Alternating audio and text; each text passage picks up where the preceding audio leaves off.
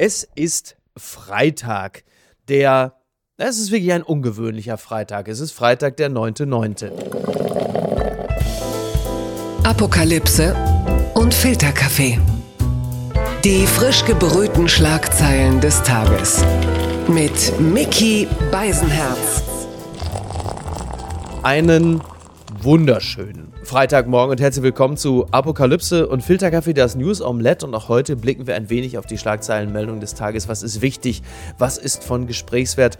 Worüber lohnt es sich zu reden? Und da hat sich ein bisschen was angesammelt, das kann man mit Sicherheit sagen. Und ich freue mich sehr, mal wieder mit ihr sprechen zu dürfen. Sie ist nicht nur Chefredakteurin der Welt am Sonntag, sondern sie ist auch eine der äh, erfolgreichsten und wichtigsten Podcasterinnen Deutschlands, denn sie hat zusammen mit ihrem Kollegen Robin Alexander den wirklich hervorragenden Podcast Machtwechsel. Und auch in äh, dieser Funktion als Podcasterin begrüße ich Sie. Guten Morgen, Dagmar Rosenfeld. Guten Morgen, lieber Mickey. Ich freue mich bei dem aller, allerbesten Podcaster Deutschlands zu Gast sein zu dürfen. Du bist ein Schatz und was du und Robin Alexander natürlich neben einem anderen Thema noch nicht wissen konntet, Angela Merkel wird 2024 ihre Memoiren veröffentlichen. Auf was können wir uns da gefasst machen? 200 äh, tolle Kartoffelsuppenrezepte oder was wird es? Die schönsten Wanderwege in der Uckermark. Ich bin gespannt auf ihr Wir schaffen das, wie sie uns das im Nachhinein erklären wird und ob sie glaubt, dass sie es geschafft hat, ob sie darüber schreiben wird, warum ihre Russlandpolitik immer noch richtig ist oder mhm. richtig gewesen sein soll, ob sie kritisch auf ihre Jahre zurückguckt. Sie war die Führerin, die letzte Führerin der freien Welt. Den Ruf hatte sie, wenn man aber jetzt auf den Zustand Deutschlands guckt, nach 16 Jahren Merkel, da muss man sich schon fragen, hat sie unser Land wirklich gut geführt? Und dann natürlich das Kapitel, wie ich mit den Abu Chakas das grüne Gewölbe leergeräumt habe. Und keiner von euch Arschlöchern hat es gemerkt, aber das schreibe ich dann in meinem Buch. Die Schlagzeile des Tages nach Tod der Queen. König Charles III. wird neues Staatsoberhaupt. Das berichtet die Frankfurter Neue Presse. Großbritannien trauert um seine Monarchin. Elizabeth II. Ihr Sohn, der bisherige Prince of Wales, wird als Charles III. neuer König von England. Er hat auch schon in einer Stellungnahme sich geäußert. Er hat äh, geschrieben, der Tod meiner geliebten Mutter, ihre Majestät, die Königin, ist ein Moment tiefster Trauer für mich und meine Familie. Trost spende der Königsfamilie nun das Wissen, wie viele Menschen auf der ganzen Welt die im Alter von 96 Jahren verstorbene Königin respektiert und geschätzt hätten. Ja, das kann man mit Sicherheit sagen. Das erkennt man auch daran, wie viele Menschen sich beginnend am gestrigen Abend genötigt sahen, bei Twitter zu schreiben, dass die Königin tot ist. Das hat man dann auch relativ schnell dann zahlreich mitbekommen können. Und mit welchem Gefühl hast du diese Meldung aufgenommen? Mich hat es wirklich traurig gemacht, weil diese Königin, die Queen, war immer da und mhm. das ist so eine Beständigkeit gewesen, so was Verlässliches. Ich habe die tatsächlich für unkaputtbar gehalten, um es mal ja. so zu sagen. Und gleichzeitig ist das eine Frau, die ist durch Höhen und Tiefen gegangen. Das Intime, was sie immer schützen wollte, ihre Familie, die hat sich nun ganz daneben benommen. All das hat sie ausgehalten. Und ich bin auf einen Satz von ihr gestoßen. Ich glaube, sie würde die Gefühligkeit, die jetzt alle so an den Tag legen, das war gar nicht ihres. Sie ist nie gefühlig gewesen. Und ja. sie hat mal in einer BBC-Doku zu ihrem 40. Geburtstag hat sie mal etwas gesagt, was, glaube ich, erklärt, wie sie ihr Amt verstanden hat. Und das ist total unromantisch. Sie hat gesagt, ich bin grundsätzlich überzeugt, dass am Ende wahrscheinlich Training die Antwort auf viele Dinge ist. Man schafft hm. viel, wenn man richtig trainiert worden ist und ich hoffe, das war bei mir der Fall. Repräsentanz als Leistungssport? Als totale Disziplin und Unterwerfung verstehe ich das. Und ähm, selbst Winston Churchill, der sie als kleines Mädchen kennengelernt hat, als Zweijährige, ist so beeindruckt von ihr gewesen, dass er in einem Brief an seine Frau geschrieben hat, sie ist ein Charakter und sie umweht eine Autorität und Nachdenklichkeit, was erstaunlich ist bei einem Kleinkind. Also sowas über eine Zweijährige zu schreiben, ja. da wusste offenbar jemand sehr früh, dass ein großes Amt lebenslang auf sie zukommt. Ich muss sagen, so richtig traurig im klassischen Sinne war ich nicht. Das hat aber wahrscheinlich auch ein bisschen damit zu tun, dass meine Oma vor kurzem gestorben ist, die ziemlich genauso alt war wie sie. Das hat mich dann persönlich ein bisschen mehr berührt.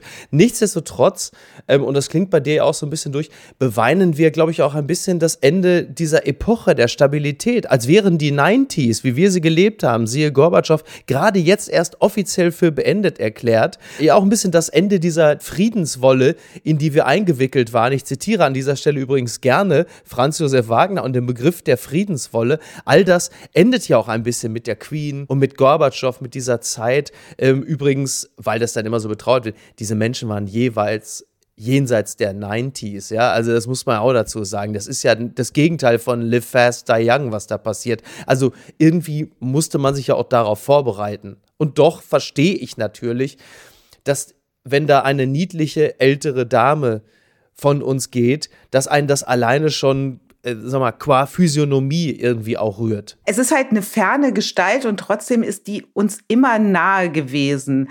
Und also ich bin Tochter eines Kioskbesitzers. Mein Vater hatte einen Kiosk und da lagen diese ganzen Frauenzeitschriften ja. Ah, rum. Ja. Ja. Und ich habe mit sechs angefangen, die durchzublättern. Aber ich da musst du sie doch gehasst haben, die Gegenspielerin von Lady Di. Richtig. Ich habe äh, von Lady Di's Hochzeit bis hin zur Scheidung, auch der unrühmlichen Rolle, die das Königshaus da gespielt hat, alles mitverfolgt und natürlich war die Queen ganz lange die strenge und die böse, aber auch da gab es ja den Moment, wo sie, glaube ich, über sich hinausgewachsen ist und etwas getan hat. Ich habe vorhin gesagt, eine ganz ungefühlige Frau auf Druck der Öffentlichkeit oder einer Erkenntnis, dass Lady Di so geliebt worden ist. Ich meine, jeder mhm. weiß in meiner Generation zumindest zwei Dinge dass ein entscheidender Satz ist, ich habe eine Wassermelone getragen und man weiß, wo man an dem Tag war, an dem Lady Di starb.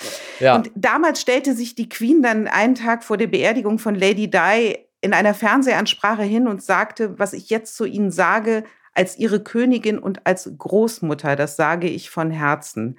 Und das mhm. war ein Satz, den sie davor und danach nie wieder so gesagt hat. Ja, und trotzdem jetzt mal kurz äh, noch zwei Dinge. Also wir haben ja noch vor zwei Tagen das Foto gesehen, Liz Truss gibt Queen Elizabeth die Hand und muss man da nicht schon sagen, alles, was Liz Trust anfasst, reitet sie komplett in die Scheiße? Ist das nicht eine Bestätigung dessen, was ihre Kritiker sagen? Du bist so gemein. Ich habe mir kurz überlegt, sie hat Liz Truss noch die Hand geschüttelt und das hieß, sie hat Boris Johnson im Amt in jedem Fall überlebt, die Queen, und da konnte sie dann beruhigt abtreten. Das stimmt. Und eine, wie soll ich das jetzt formulieren? Ich sag's jetzt einfach mal trocken. Ist aber trotzdem auch Prince Charles der Aufsteiger 2022? Na, er hat lange genug drauf gewartet. Jetzt ist er Prinz Charles der Dritte und es gibt ja jetzt so ein Protokoll, was in den mhm, nächsten Tagen genau. bis zur Beerdigung passieren wird, der Queen. Und als nächstes steht jetzt an Operation Springtide, also Springflut. Und das ist eben die äh, Prinz Charles, der dann durch die Lande reisen wird und sich vorstellen wird und einen fast 70-Jährigen, ich glaube, so alt ist er nämlich, als Springflut, als Quell der Erneuerung. Das können auch nur die Briten. Das nennt man, glaube ich, britischen Humor. Das Kleingedruckte. Corona-Regeln für den Herbst. Bundestag beschließt neues Infektionsschutzgesetz. Das meldet die Zeit. Der Bundestag hat die Corona-Regeln für Herbst und Winter beschlossen. Das Gesetzespaket ermöglicht generell wieder schärfere Vorgaben zu Masken und Tests. Ja, also als diese Meldung kam, da habe ich gedacht, ja, ach ja, stimmt. Da ist ja noch was. Ne? Und es gilt ja immerhin von Oktober 22 bis zum 7. April 23. Und mit welchem Gefühl gehst du jetzt in dieses halbe Jahr, in dem es eine gewisse Rechtssicherheit gibt? Ich finde, wir sind da, ähm, stellen uns ein bisschen mehr an, als alle anderen Länder das tun. Das hat, glaube ich, viel auch mit unserem Gesundheitsminister zu tun. Aber es ist jetzt da, das Infektionsschutzgesetz. Mein Eindruck ist, dass was da jetzt am Ende bei rumgekommen ist, viel mehr mit innerkoalitionären Befindlichkeiten zu tun hat, als mit pragmatischer mhm. Corona-Politik. Also wenn du jetzt anguckst, die FDP hat so lange geschmollt, bis die Maskenpflicht aus den Flugzeugen weg ist. Ja. In Zügen, Fernverkehr bleibt sie aber noch. Dafür Dafür ist neu hinzugekommen eine Maskenpflicht in Arztpraxen nur für die Patienten. Ich glaube, das war, um die Grünen und die SPD und vor allem Karl Lauterbach ein bisschen glücklicher zu machen. Aber es ist ja wirklich so ein Minimalkonsens, ne? Das ist jetzt ja wirklich nicht mehr allzu viel. Also Lockdowns wird es also nach dieser Rechtsgrundlage ja nicht mehr geben und Schulschließung oder generelle Schulschließung in dem Sinne ja jetzt äh, auch nicht. Ich sage dir trotzdem voraus, wir werden im Herbst die Debatte führen, die wir jedes Corona-Jahr bisher geführt haben, nämlich der berühmte Flickenteppich, weil ja. es gibt Regeln, die können die Länder frei entscheiden, die können je nach Lage agieren. Das geht hin bis zur Maskenpflicht im öffentlichen Nahverkehr, die sie verhängen können oder in öffentlich zugänglichen Räumen. Eine Maskenpflicht in Schulen ab der fünften Klasse können sie wieder einführen. Dann kannst du wiederum Maskenpflicht per Verordnung in Freizeit, Kultureinrichtungen wenn du aber dann nachweist, dass du negativ getestet bist, brauchst du doch keine Maske oder du kannst nachweisen, dass du genesen bist. Es ist schwer durcheinander immer noch. Genau, also so, ich blicke auf das Ganze tatsächlich relativ entspannt, wenn man es auch vergleicht mit dem letzten Jahr um diese Zeit. Da war die Lage schon wieder bedeutend dramatischer. Jetzt ist das ja alles wirklich, wenn man sich überall mal umschaut, vergleichsweise easy. Omikron ist da auch eine andere Variante, klar, keine Frage. Aber dieses Ding mit der Maskenpflicht, die fällt, wenn man negativ getestet ist. Und da habe ich schon gedacht, oh, das ist schon wieder so ein Ding, das wird richtig hakelig. Zumal wir ja äh, um die Aussagekraft von Schnelltests und so ja auch wissen. Und es ist ja nicht so wie in Regierungsfliegern, wenn man PCR-Tests hinter sich hat, dass man dann die Maske fallen lassen kann. Also all das ist jetzt so, ja, aber insgesamt dringt es jetzt auch nicht so wirklich mehr so zur Bevölkerung durch, weil ich das Gefühl habe, man hat auch irgendwie andere Themen gerade, oder? Tatsächlich. Also wir reden ja darüber, über wie kommen wir durch den Winter, wie viel werden wir frieren müssen. Ich hätte mir auch nie träumen lassen, dass ich äh, irgendwann mal von Regierungsvertretern Tipps bekomme, wie ich mich zu waschen habe, dass mir der Waschlappen wieder ja. äh, nahegelegt wird. Ähm, ich finde, das sind schon ganz krasse Krisenzeichen, ähm, wenn der Waschlappen jetzt schon zur Hand geholt werden muss. Und das ist das, was das Land umtreibt. Wie komme ich jetzt von Waschlappen zu Friedrich Merz? Ich weiß es nicht. Ich muss es einfach so mm, machen. Schwierig, schwierig. Gucken mal, wer da spricht. Energieleitantrag. CDU verlangt Preisdeckel für Grundbedarf an Strom und Gas.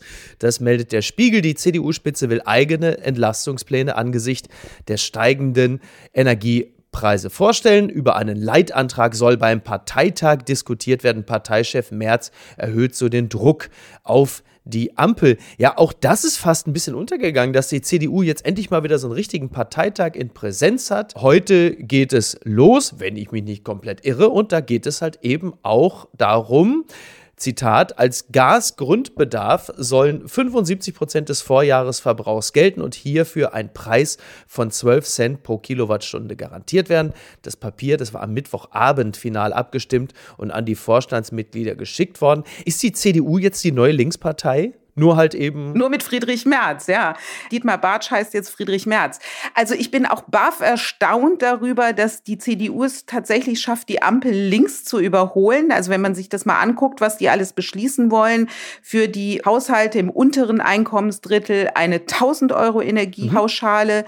Energiebürgergutscheine. Toll, das Wer ist spart, super, wird oder? belohnt. Da erinnere ich mich dran, dass Robert Habeck doch mal auf die Frage, ob man nicht äh, sozusagen Anreize schaffen sollte für Privathaushalte, Gas einzusparen, hat er gesagt, nee, das ist irgendwie Bürgerpflicht. Der Satz war irgendwie, Alter, die 50 Euro kriegst du nicht. Friedrich Merz legt noch ein Fuffi obendrauf, offenbar.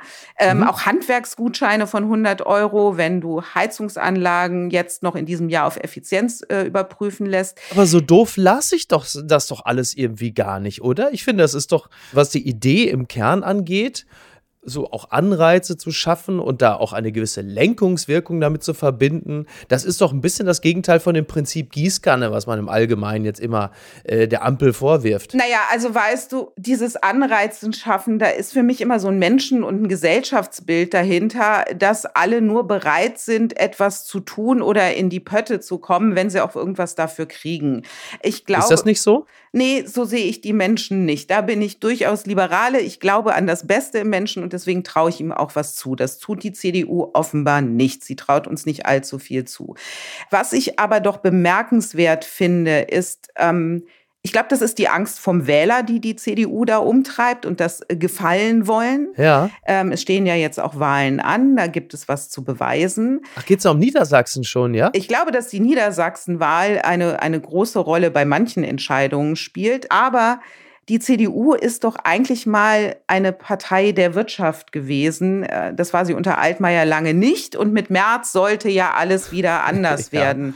Und ich frage mich ja. schon, ähm, wo da der Blick ist auf Unternehmer, auf äh, ja, die, die Wirtschaftsleistung, Insolvenzen, die uns bevorstehen, auch wenn Robert Habeck das ja nicht so sieht. Ja, auf den kommen wir gleich. Diese CDU vermisse ich. Und ähm, ja, es gibt diesen Leitantrag zur Energie, aber wenn du dir dann anguckst, was sonst noch auf dem Parteitag Thema ist. Ja, die Frauenquote, ne? Richtig, Frauenquote und das äh, Dienstjahr. So, das äh, alte AKK-Projekte. Ja, genau, ja, super, ambitioniert. Ja, aber das wird ja so ein bisschen versteckt alles, ne? Das habt ihr ja bei euch bei, bei Machtwechsel im Podcast ja auch schon festgestellt, dass so gerade so das Thema Frauenquote äh, dann auch zu einem Zeitpunkt besprochen wird, wo man davon ausgehen kann, dass keines der größeren Blätter, mit Ausnahme der Welt am Sonntag, dass darüber berichtet werden kann, weil die Wahrscheinlichkeit, dass dieses, äh, es heißt ja Quorum bei denen, ne?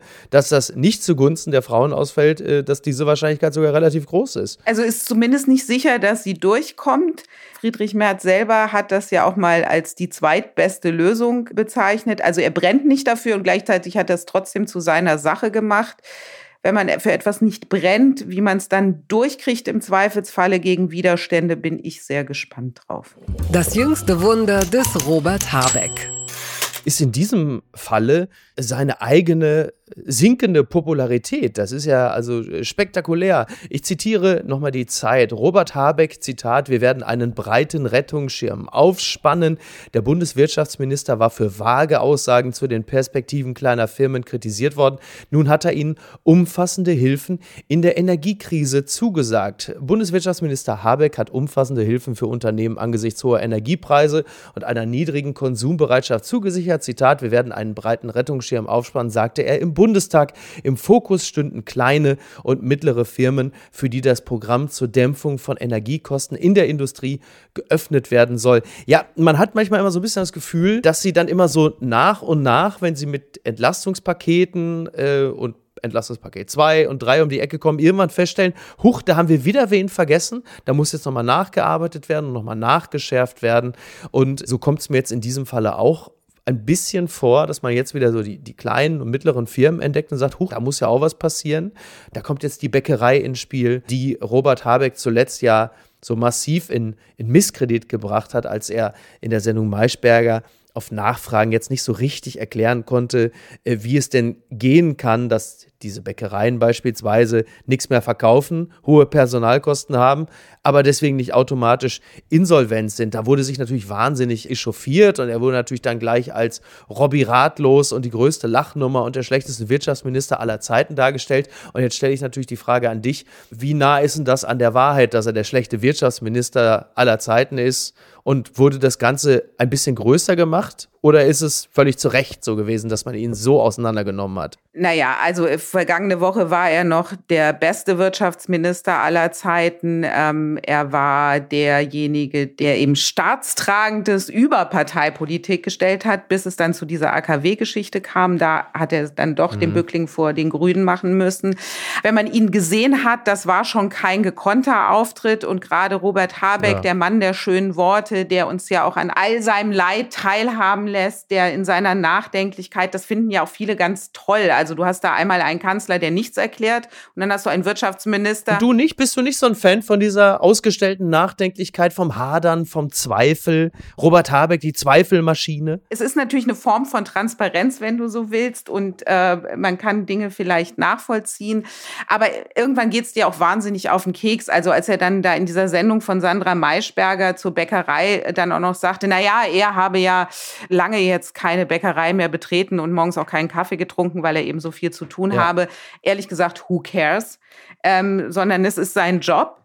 Ich glaube, was er sagen wollte, es ist ja gar nicht verkehrt, dass man sagt, ähm, nur weil jemand aufhört zu produzieren, ist der nicht sofort insolvent. Insolvent ja. bist du dann in dem Moment, wenn du Überschuldung hast oder zahlungsunfähig bist. Und es war, glaube ich, die nicht gut gemachte Andeutung, dass es da eine staatliche Intervention geben wird.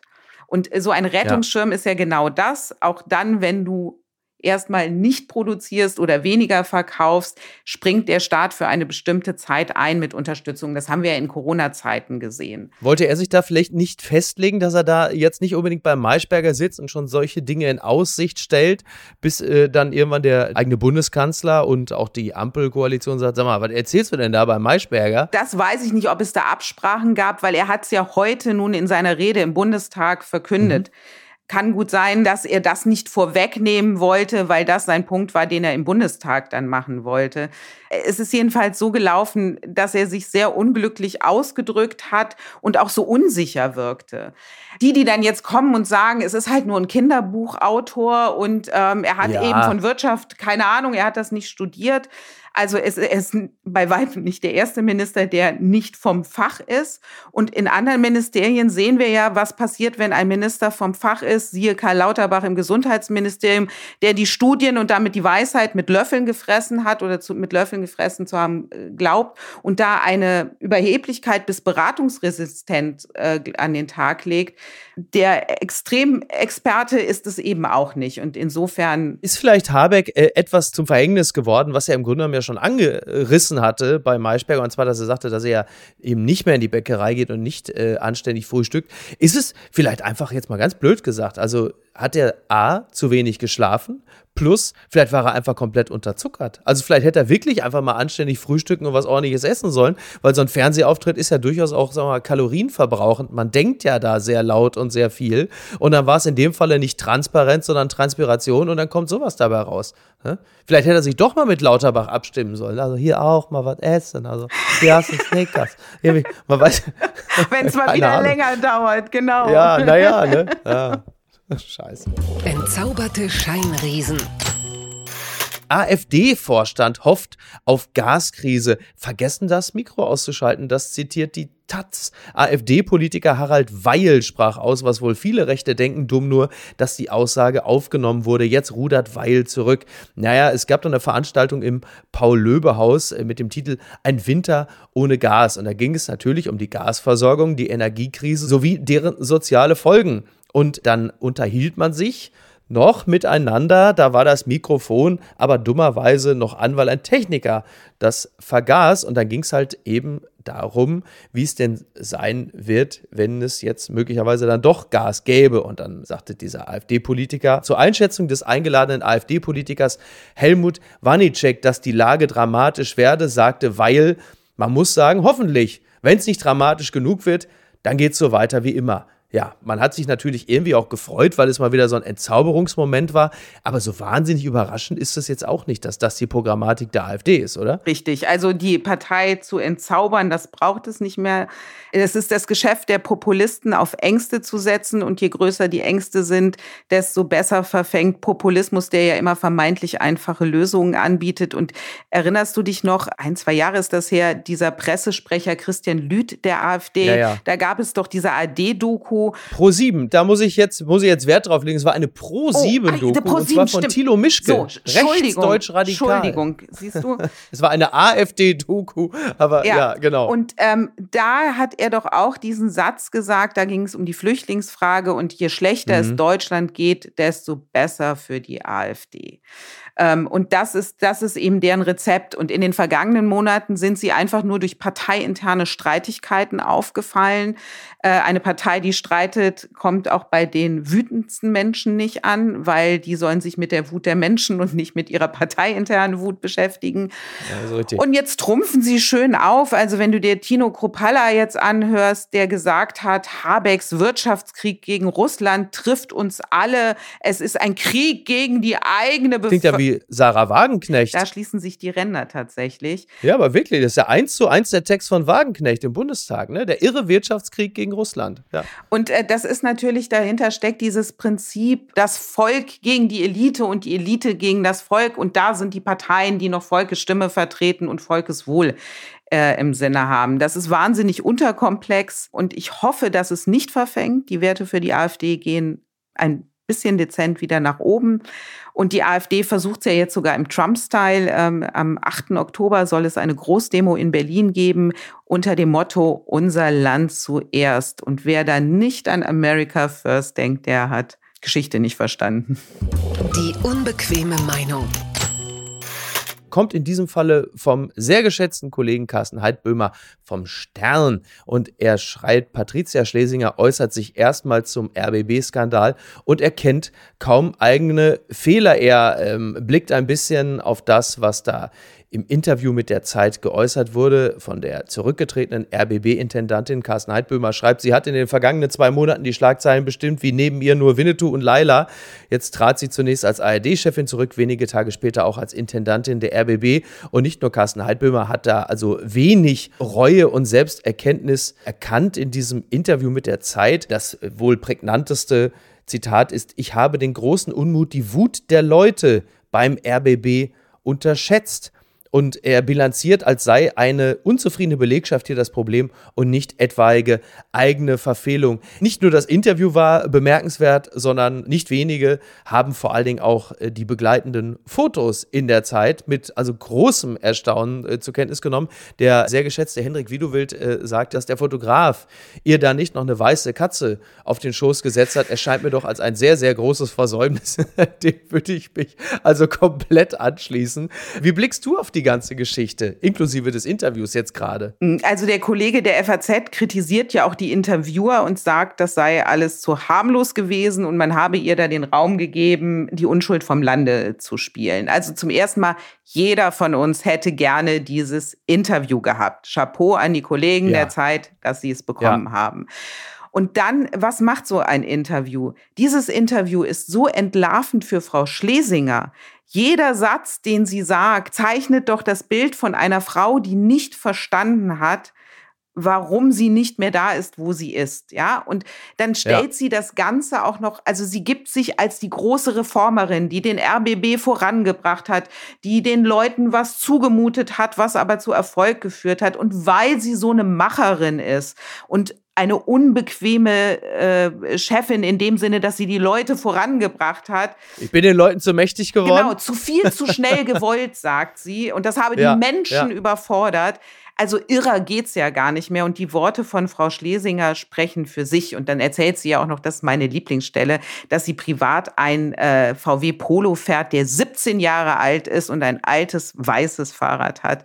Und dass ihr Dienstwagen ja. und was für eine äh, Klasse, ob das eine A8 ist oder so, ihr alles egal sei. Das sei für sie ein Arbeitsplatz gewesen. Und auch die Renovierungsarbeiten mhm. in dem Zimmer. Sie hat die Möbel ihrer Vorgängerin da drin stehen ähm, und ist damit total glücklich.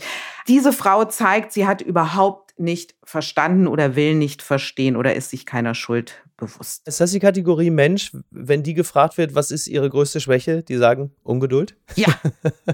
Ich, ich bin zu ungeduldig, genau. Ich bin einfach, ich bin einfach zu ungeduldig. Ich bin einfach zu ungeduldig. Ich habe zu hohe Ansprüche. Ja, ja, ja. Ja, das ist fantastisch. Eine, eine Sache fand ich noch toll, das äh, wollte ich noch anfügen. Ähm, sie sagt also in diesem Interview, dass wohl offensichtlich Menschen sie auf der Straße ansprechen und sagen, halten Sie da bitte durch. Im Kampf für was? Also ich bin verwundert, dass sie auf der Straße erkannt wird.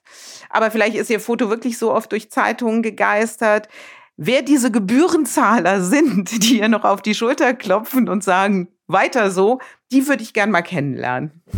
Gewinner des Tages ist Peppa Pig. Und zwar die Kindersendung Peppa Pig. Das ist doch toll. Die Washington Post schreibt, Two Polar Bear Moms become first LGBTQ characters in Peppa Pig. Ich sage hier nur ganz kurz, ich habe ja schließlich eine kleine Tochter, die zwar aus dem Peppa Pig Alter jetzt langsam raus ist. Sie interessiert sich mehr für Barbie, Zoe Wees und Justin Bieber. Aber trotzdem, ich finde es fantastisch. Es äh, gibt zwei neue Charaktere oder drei, um genau zu sein, bei ähm, Peppa Woods. So wird es ja in Deutschland Deutschland genannt. Und zwar Mummy Polar Bear und Dr. Polar Bear. Und das sind zwei, in dem Fall ist es quasi ein lesbisches Polarbären-Couple mit einem Polarbären-Töchterlein namens Penny. Und äh, das Zitat ist, das Zitat von Penny, I live with my mommy and my other mommy. One mommy is a doctor and one mommy cooks spaghetti. I love spaghetti, Penny says in the episode. Und das ist doch wirklich absolut rührend und vermutlich auch die einfachste und simpelste Art und Weise, kleine Kinder und deren Weltbild, sagen wir mal, ein bisschen zu erweitern. Ich finde das auch ganz charming, ein lesbisches Eisbärenpaar, wo die Mami noch Spaghetti kocht. Meine Mami ist Italienerin, die kocht auch Spaghetti und Mamis, die ah. Spaghetti kochen, sind einfach großartig. Jetzt habe ich nur einen Wunsch. Wenn wir ähm, das lesbische Eisbärenpaar bei Peppa Pig haben, dann wünsche ich mir so sehr, dass wir die Biene Maya wieder dick werden lassen, ja? Maya, genau, genau. Wir haben Maya dünn gemacht, weil sie sich irgendwie Schönheitsidealen anpassen sollte und dann lasst uns doch eine richtige Brumme wieder ertragen. Ich möchte die alte Maya zurück. Unterschreibe ich sofort. Maya, Maya, was hast du dir mit deiner Figur gemacht? Maya, du bist ja völlig mein Gott. Ne? ich liebe es, wenn du den Willi machst. du hast mich doch provoziert. Aber das ist doch, wo du es ansprichst, das ist doch auch völlig wieder den Zeitgeist, in dem es eher um Themen wie Body Positivity Richtig. geht, dass man dann wie Biene Maya plötzlich da so seltsamen, äh, modelartigen Maßen unterwirft das passt doch überhaupt nicht äh, in unsere Zeit. Ich finde, eine Biene mit Wespentaille ist Quatsch. Und ich finde, wenn die ja. Ärzte. Ist das schon kulturelle schon Aneignung? Ein bisschen. Eine Biene mit ein Wespentaille? Ein bisschen. Ne? wenn die Wespen das wüssten. So. Und wenn die Ärzte schon sagen, äh, die fette Elke singen sie nicht mehr, weil sie kein Fettshaming machen wollen, sondern ja. Körperfreiheit für alle, Figurfreiheit für alle.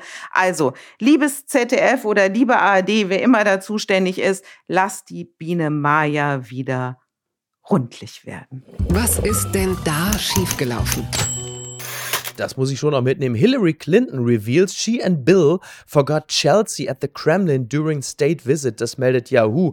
Äh, ja, in der Tonight Show von Jimmy Fallon, äh, da waren äh, Hillary und Chelsea Clinton und haben da eine kleine Anekdote zum Besten gegeben. Und zwar damals, als Bill Clinton Präsident war, da gab es einen Besuch im Kreml und ähm, man musste dann wohl relativ schnell den wieder verlassen. Es waren andere Zeiten, aber trotzdem, man musste wohl schnell raus und dann ist man ins Biest, in die Limousine des Präsidenten und dann war man unterwegs und hat plötzlich festgestellt, so im besten Kevin allein zu Hausstil, huch, äh, hier, Chelsea ist gar nicht da. Da haben sie einfach Chelsea im Kreml vergessen. Also in anderen Zeiten hätte es passieren können, dass äh, Putin einfach gesagt hätte, hör mal, Schröder, willst du die hier adoptieren? Ich hab dir die anderen doch auch, ich hab dir die andere doch auch vermittelt. Aber also das ist ja schon wirklich speziell, oder? Es ist wirklich sehr speziell. Ich weiß auch gar nicht, was ich dazu sagen soll, ähm, das Kind zu vergessen. Äh, vor allem im Kreml, obwohl das waren noch ein bisschen andere Zeiten. Ähm, aber ich denke mir immer, solange er Monika Lewinsky auf der Rückbank nicht vergessen hat, ist doch alles gut geworden am Ende. Und was schreibt eigentlich die Bild? Ja, zunächst einmal wirklich der absurde Titel dieser Woche. Es ging wohl um diesen Rocker-Prozess, in dem ein junger Mann ermordet und äh, zerstückelt wurde. An sich sehr schlimm, aber es führt dann halt einfach zur Titelzeile. Grundzeuge verdorben. Schockaussage im Stückelrocker-Prozess. Der Stückelrocker. Man sagt wohl die herzlos Oma und das Karatehuhn dazu. Also, das finde ich wieder, das ist wieder ein, ein Gaga-Kompositum, an dem äh, vermutlich nicht nur Tommy Schmidt sehr viel Freude haben wird. Aber viel wichtiger ist natürlich, das Thema Robert Habeck und dieses Thema Bäckereien. Ich habe ja schon, ich habe ja schon große Sorgen, dass Robert Habeck in seinem blinden Hass auf sämtliche Bäckereien irgendwann noch Bernd das Brot einfach verbieten wird. Wer weiß, wie weit es kommt. Also, Post von Wagner. Bist du soweit? Ich bin soweit. Ich kann es kaum erwarten, Miki. Lieber Dr. Phil Robert Habeck, von einem gelernten Philosophen hätte ich mehr Respekt vor dem Handwerk des Bäckers erwartet. Ja, dann stellen Sie Ihren Betrieb ein, sagten sie leichthin. Der Betrieb des Bäckers entstand in der Kultur der Neandertaler, Ur-Urzeit. Sie stampften wilde Gerste zusammen und hielten sie über das Feuer. Christen beten noch heute. Unser täglich Brot gib uns heute. Lieber Philosoph mit Doktortitel, schlimmer als Ihr Unwissen über Insolvenz, Pleite, Konkurs, ist Ihr Unwissen über Brot. Die Ägypter erfanden 2000 Jahre vor Christus einen Ofen. Darin wurde zum ersten Mal ein köstliches Brot gebacken. Die ganze Welt ernährt sich von Brot. Wenn eine Bäckerei jetzt in Deutschland schließt, ist unser tägliches Brot in Gefahr. Ich glaube, Sie haben nicht als Wirtschaftsminister versagt. Sie haben als Philosoph versagt. Herzlichst, Ihr Franz Josef Wagner. Ja, es gibt ja schon die ersten Stimmen, die sagen, die ersten Bäckereien müssten in den Streckbetrieb. Ne, also, ist das wirklich ein, Ich sage dazu nur, ja. Backe, backe Kuchen, der Wagner hat gerufen. Jetzt kommt am Ende doch noch äh, die, äh, sag mal, die, die Schlagereske Dagmar Rosenfeld durch. Das muss man hinten raus vielleicht sagen, mit welchem, also Wären wir jetzt in einer Folge Machtwechsel, mit welchem Song hättest du Robin Alexander heute gequält? Ich, du meinst, wenn wir die Nachricht, die Queen ist tot, äh, in unserem Podcast gehabt hätten? Ich bin ein bisschen unentschieden. Also was immer, wenn mir etwas nahe geht, geht es Trude her mit Niemals geht man so ganz. Irgendwas von dir bleibt hier.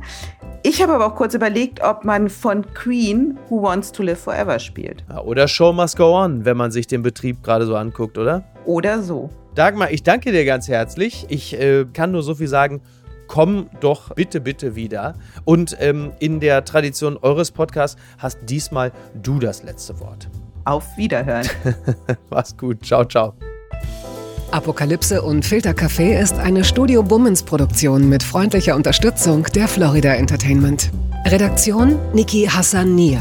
Executive Producer Tobias Baukhage. Produktion Hannah Marahiel. Ton und Schnitt Lara Schneider. Neue Episoden gibt es immer montags, mittwochs, freitags und samstags. Überall, wo es Podcasts gibt. Stimme der Vernunft und unerreicht gute Sprecherin der Rubriken Bettina Rust.